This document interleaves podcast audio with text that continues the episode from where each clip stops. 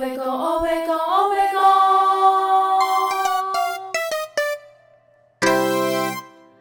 大家好，我们是欧贝贡，欧贝贡，欧贝贡，我是 Debbie。我是 Mandy。今天我们要聊的主题是绝对音感的困扰。对这个主题呢，我就是看到 Tuesday Violin 我才想到的，因为呢，他们有把影片拍，就把这件事情实际拍成影片，而且真的超级强，就是大家可以去看那部影片，就是他们有拍几部这样子相关影片。是 YouTube 吗？对，他们是 YouTuber，就是哦他们是一个澳两个澳洲就是古典音乐出身的小提琴 YouTuber，然后现在就专门在做很强的影片，就是很多真的很强的影片。所以他们全部都是绝对音感。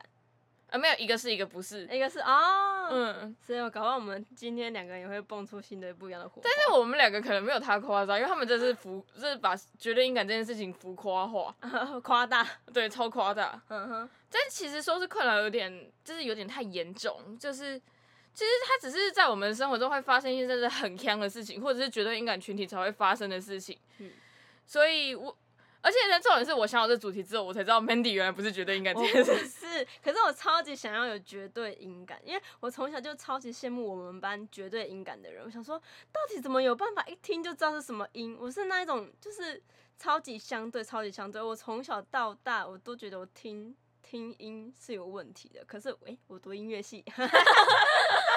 诶好诶那在我们讲就是那些很坑的事情之前，我们先聊一下什么是绝对音感，什么又是相对音感。因为我觉得大概除了音乐系或者是有认真涉猎音乐人，其他人都不知道什么叫做绝对音感或相对音感。来解释一下。那绝对音感呢，就是我们对声音的音高有实，就是能实际的音高感受能力，是我们是可以直接体会的。嗯那就是我们可以分别出，就是两个不同音高的声音，就是哆跟咪，我们是听得出来哆跟咪的不同。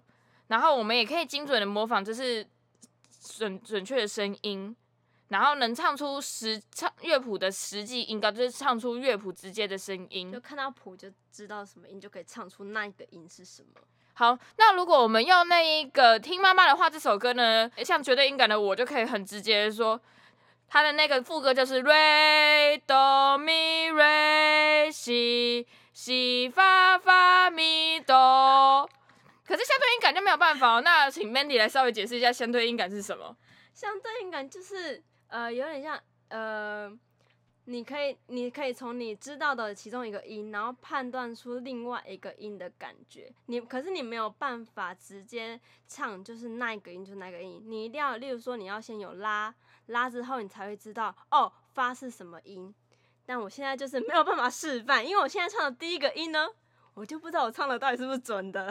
好，那如果一样用周杰伦的《听妈妈的话》这首歌来说呢，就是我给 Mandy 第一个音 re，然后他就可以把唱后面的那个 do mi re si 对对对对对，这样表现出来的。好，这就是绝对音感的跟相对音感的。绝对音感呢，就是我们可以直接唱出 re do mi re si，可是相对应感就是我们要给他一个 re，他才唱得出哆咪瑞西。需要有人引导啦。嗯，简单来讲就是这样子。而且我觉得我们好老，我们怎么会讲出《听妈妈的话》这首歌？因为我怕就是选一些就是新的歌，然后就没有人听过。啊，大家不知道。对对对对对，而且就是在新田，我很怕，就是因为我现在听流行歌都歌都听的比较偏啊。昨天金曲奖才刚结束，然后呢，金曲就是金曲奖才刚结束，然后有些就是就是听的，就是可能虽然说金曲奖的歌我会认真拿来听，可是可是可能很多还是就是嗯听过一遍然后就忘记了，就不想再听下去了，是不是？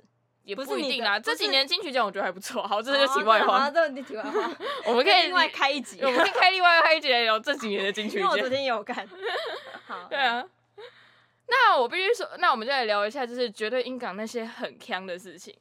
就是呢，我到现在还记得，就是我就是人家跟我讲，呃，以前不知道那叫绝对音感，就是以前小时候不知道叫绝对音感，后来人家跟我讲说你应该有绝对音感的时候，我就开始发现，我第一个发现的是我可以听得出来那个冷气哔的声音。你是说开开冷气的时候那个对，开开冷气不是都会有一个滴的那个声音吗？嗯，我就会听得出来，它哎、它可能是 re 或者是发之类的。真的假的，好帅哦！我真的没办法，嗯，我真的没办法。是，然后第二个是有点那个白痴的，就是不是有时候你家旁边的路会在那边那一个钻地嘛，就是嗯整修路面的时候，然后尤其是台北市，台北市只要选举前夕都很爱做一件事情叫做路平专案，施工，对，路平专案是什么呢？就是他觉得这个路不够平，他就要重新铺一次，让它变得很平，然后就感觉好像有正机这样子。呃，是不是？实际上他有没有震惊，我们这件事情就不予评论。你接下来该不会要讲说那个咚咚咚咚咚咚咚咚？对对对，你知道那个咚咚咚咚，我其实听得出来是那个音高是什么？假 的？真的是，就是那个他每在那边咚咚咚咚咚咚咚咚，我就其实听得出来说，呃，就是那个音是的 那个音。那他有那个 range 吗？还是就是不不一样，每天都不一样？你觉得？基本上应该那个跟那个马达的那个速度有关系，还有地板的那个硬度，就是你知道他们两个合起来产生那个音高有关系。因为你这个好像牵扯到其他物理学，这个对不起我不懂。那会有音程吗？音程的话，就是说抖抖抖，然后变咪咪，然后这样子。有时候好像有，但是通常会是你知道抖抖抖抖抖抖抖很久之后，然后才会换另一个音。嗯哼，对。那还有什么吗？就是，然后那个是我觉得好像音乐系人普遍都可以，就是我们在打鼓的时候，我们其实是听得出来那个音高的。但是其实那个那因为通常鼓太短暂，所以我们要持续我们才听得出来。无法哎，但是音乐系人好像都做不到。真的假的？完蛋了！打一个噔噔噔，然后他们我们其实都听得出来那个音高大概在哪里这样子。完蛋了！我真的是音乐系废物哎，好可怕。还好啦，那个就是你知道，每个人各有所长。我觉得耳朵不好，是耳朵不好的音乐系废物，也还好吧。另一个是，就是真的是很烦的时候，就是像我们有时候可能就是睡不着啊，或者是有时候比较就是刚好尖锐音的时候，你不是耳朵都会耳鸣吗？对。其实我听得出来那个耳鸣的音高是什么，你知道吗？那你就是那个哦，就是那耳鸣，它可能会就是在那边嗯的时候，我听得出来可能是咪或者是发之类的。你知道那件事很痛苦的一件事情吗？你已经耳鸣，就很痛苦，但你还听得出来那颗的音高是什么？那就咪，魔音传脑的概念，好笑，这我会很痛苦哎。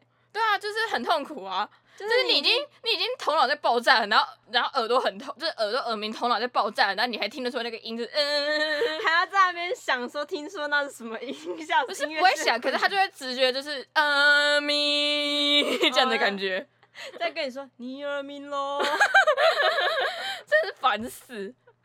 然后接下来就是到了一些比较专业的时刻，嗯嗯，专业时刻呢就是。也有很悲剧的事情，例如说，我现在没有办法好好的、认真的看一档音乐节目，嗯，或者是音乐现场，因为一听就会知道，哦，你走音了 很容易批评别人，是，就是听一听就，嗯，你走音了，也不至于批评，因为走音是一件很难免的事情，就是连真的音乐系或者是专业的歌手在唱歌都很容易，就是你的气息没控制好就走音这件事情。嗯，但是你知道呢，虽然说内心都是能理解，但是默默就是还是一句，嗯，你走音了。哎，这个如果哎，要是我今天唱歌，我旁边有个绝对音感的人，我会很怕他抓我走音这件事情呢。就是我会觉得说压力很大哎。那你跟一群音乐系的人去唱歌怎么办？那里面可能十个有八个都绝对音感呢。没有，我就刚好我跟我去唱歌的人都没有绝对音感，所以啦，我跟你讲 很少很少。但是没有，因为。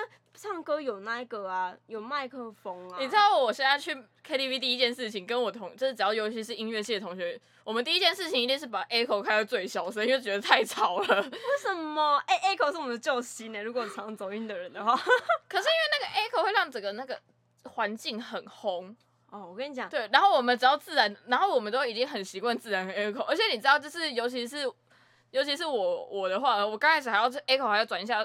转换一下那个名词，因为 echo 其实在如果是录音的专业术语来讲，我们要那个录音的专业术语其实叫 reverb，嗯，所以呢，其实我有时候会转不过来，突然想不起来，就是要我就会跟他讲 reverb 调为低一点，然后就会讲，他就会那个服务员就很认真的看着我，想你知道在讲什么，然后就想到哦，不行，这里要讲 echo，echo 调帮我调低一点，reverb 你要是跟我讲，我也听不懂，好不好？更何况是服务员，他傻眼吧？他就是傻眼，就说呃，reverb，我好像真的这样跟服务员讲过，然后服务员就认真看着我，什么是 reverb，就是用一个什么是 rever 的表情看着我，先说啊，不是 reverb，是 echo。不行，我真的觉得那个 echo 要要在上 KTV。可是因为我真的觉得，就是 echo 开太大，很像你知道那一个去那个，就是你知道板豆哎，板豆的那个花车女人在唱歌的那种感觉。那么热闹，好，好，好，算了，算了，算了，这就是绝对音感跟相对音感的差别。诶，可以这样分吗？好像不太行，啊，也不太行。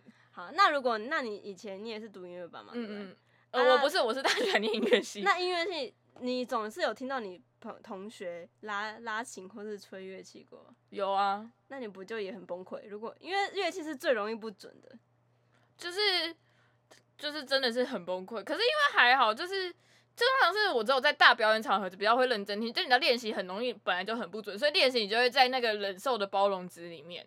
会忽略。就是你就会就是哦他在练习，但是如果上台真的很恐怖的时候，你就会说哦错几了一点，吓死！怎么会这样？最好不要在那个协奏曲之夜的时候，那个主那个协奏者，就是例如说协奏曲是什么？就是协奏曲就是好，你就想一个乐团，然后有一帮一个人单独伴奏，然后那个人可能是吹诅咒之类的对主奏，主奏可能是吹长笛，可能是拉小提琴，可能是弹钢琴，好不管我我会有点害怕那个协奏曲的那个诅咒者啊，嗯，然后突然那个你知道，你不会觉得就是突然他不准很恐怖吗？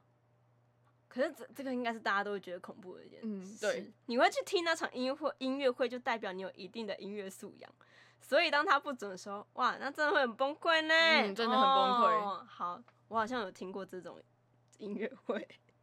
或者是 background 很恐怖，也有那个我也有听过啊。哦，对对，真的。对，我们以前学校有一场音乐会，就是 background 恐怖到我妈说，哦，我不要再去听这场音乐会了。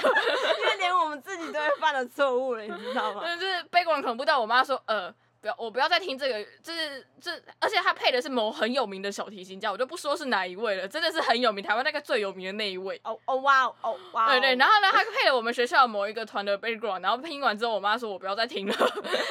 学校有很大的问题哦，对不起，我们真的是对不起大家。对对对对对对对。好，那合唱团嘞？合唱团呢，就是因为学校合唱团可能比较没有这个问题，因为学校合唱团就是跟一群真的都是绝对音感的人类在一起，有吗？几乎啊，啊，几乎好了。对啊，就是十个有八个有绝对音感啊。嗯，对对对对，所以我以前我是在以前就是我自己是教会长大的小孩，所以我参加过一些教会诗班。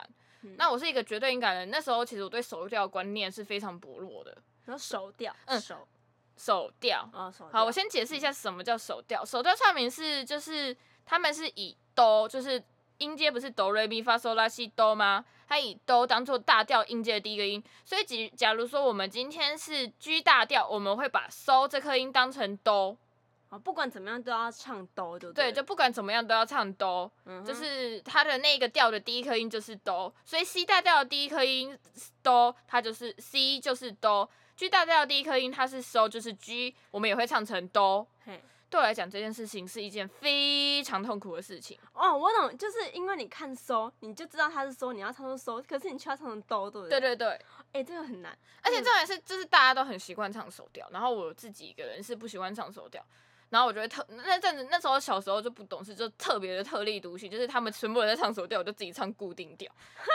对，就自己唱那个，他们可能随便随便来这个，例如说小星星好了，小星星原本是哆哆嗦嗦啦啦嗦，它变成就变成嗦嗦瑞瑞咪咪瑞，然后他们也会唱成哆哆嗦嗦啦啦嗦，然后就哦，超痛苦行这样的。哦，我这个我就懂这种的困扰，这个我能对想象。而且这也是这种时候，通常是尤其是合唱团是一个需要大家极度配合的一个团体，因为大家要互相听、互相声音。我们先不管那些人听不听得到，但是理论上来讲，它是要互相听、互相的声音去做一个声音的融合，嗯哼，然后呈现出来的一个表演。嗯，所以前面练习就是大家在对乐谱不熟的时候，一起就是一起 run 过一遍的一首歌，这件事情是非常重要的一件事情，因为要让大家培养彼此的默契，还有让大家对这个谱更熟悉。所以呢，大家这个过程是非常重要也非常必要的一个过程。但是你知道，这这对我们就是尤其是在外面的合唱团来讲，他们可能唱手调很习惯，但是其实对我来讲，或者是对所有的就是有绝对音感的人来说，嗯这件事情是一个非常痛苦的事情，因为我们要去不断的修正我们脑内的音，而且我们他们可能很多人是对手调是有直觉反应的，我们不是，我们是要特别想过，而且我们在想，等于是我们要经过三层，因为我们首先对应到的是绝对音，就是可能原本是收的这颗音，然后呢，我们收的这颗音，我们要先对应到哆，然后呢，你还要去推下一颗音，下一颗音，我们就不断在进行这个过程。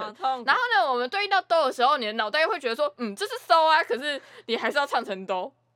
超痛苦的啦，真的是困扰哎，对，这真的是大困扰哎。真的很困扰。可是像你刚刚说，如果你就是你会跟人家特立独行，去就之前去唱什么诗班之类的，嗯，那其他人有被你影响吗？你觉得？我觉得他们还是很快乐在唱走队，因为他们毕竟是，你知道业余的，有时候我觉得没有办法好好理解叫什么跟什么，就是声音跟声音融合这件事情。唱得开他们唱的心就好很开心，但是他们没有办法，就是只会需要很大的努力，用指挥的力量去让他们声音跟声音融合，他们自己本身是听不出来声音跟声音融合这件事情的。开心就好了。对开心就其实就代表你们要比花比别人多一倍的时间去唱那一颗音，就是融合。如果要融合的话，嗯，对啊。就是要跟他们其他人。对，后来我就会想说，那不然我干脆唱啦啦啦，可能他们比较不痛苦一点，因为我真的就是很认真的唱固定调，然后大家就会想说你你在唱什么你知？道唱啥回？然后我那些 OS 是我在唱固定调，哦，那时候可能还不知道什么叫这种，我就说我在唱原本的音啊，那时候还没有办法了解什么叫固定调，什么叫什么，我在唱原本的音啊。还不知道自己是不是是绝对音感，是不是？应应该说知道自己是绝对音感，但是对手调还有固定调的概念很薄弱，很不清楚啦对哦，了解。对啊，那我们现在来聊聊，就是没有绝对音感的困扰，基本上这个困扰应该只会出现在音乐系。是吗？哦，对啊，对，对啊就是你还有唱歌的人啦，就是歌手。可是唱歌的人基本上你就给他第一颗音，他们就可以推断出来啊。而且如果有相对音感的人，他们其实是听得出来自己音是准或不准的。哼哼，他们只是没有办法，就是你知道弹一个 re，然后他们也能唱出 re 这颗音，但是你告诉他是 re 这颗音，他们可以唱出其他的音啊。因为像我现在，我虽然是相对音感，但其实说真的，有时候你给我如果一个咪一个哆，我还、有时候我还也不一定能够唱出接下来的音，或是你今天要我好，你给我咪，好，你要我唱拉，我有时候还不一定真的准，我还是有这个困扰，所以也不能说我真的是很呃非常相对音感，但是。呃，如果今天要有合音，就你今天唱一首歌要合音，我可以，我可以拉什么三度啊那种的合音，但你要问我说，哎、你唱的是什么音？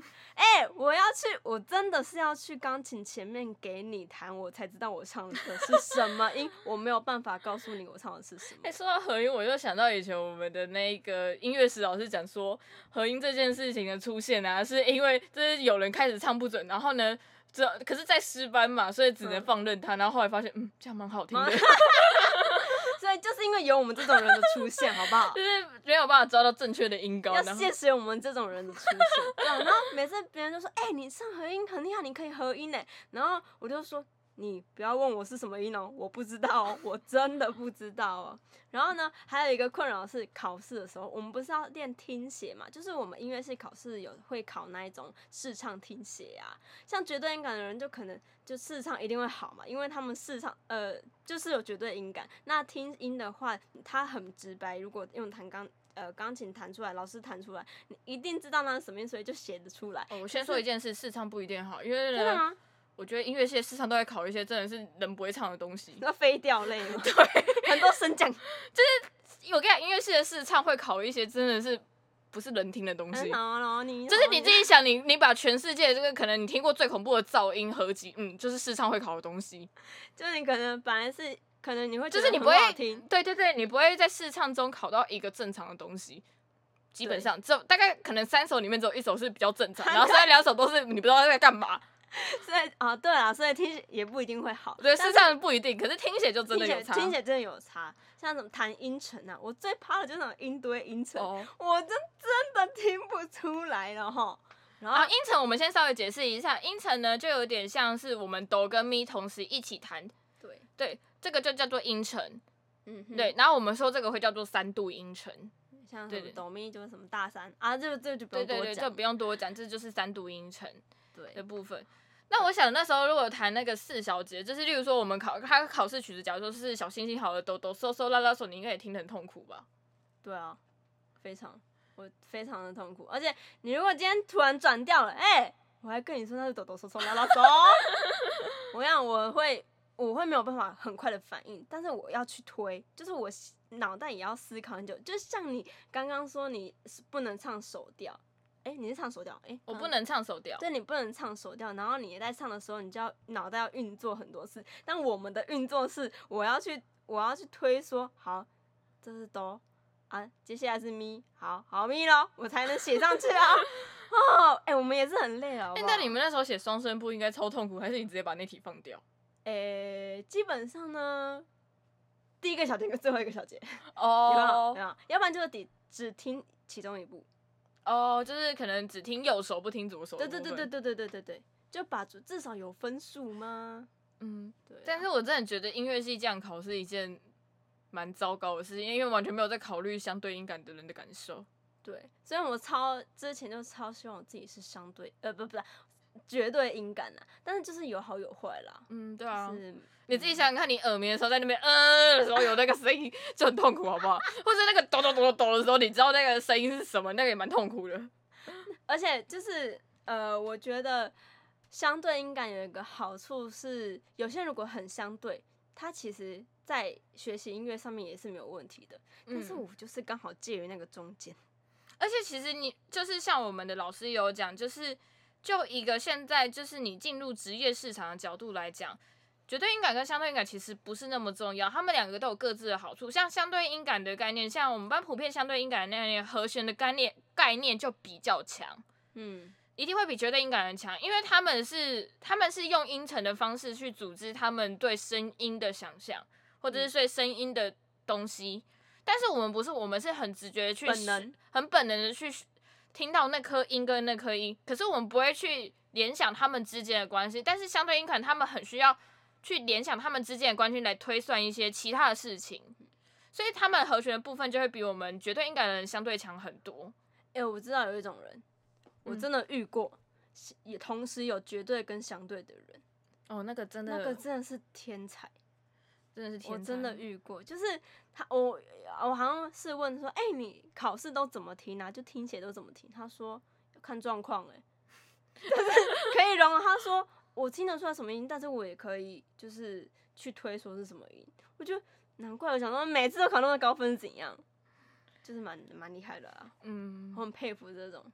好，反正这个就是绝绝对跟音相对对音感都有的困扰，对，哎，就是这样吧。好啦，今天就到这边结束了 欸。我是 David，我是 Mandy。下一期同一时间见喽，拜拜拜拜